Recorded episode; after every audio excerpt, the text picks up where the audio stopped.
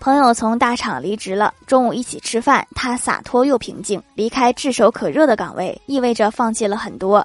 用他的话说：“人生在于体验，局限在框架内，即便年薪几百万，终究会失去对生活本身的热爱。保护好家人们的身心健康才是更重要的事。”我突然觉得我悟了，人生不是财富可以衡量的。我买单之后，他开着宝马走了，我扫了一辆单车。我有什么好悟的呀？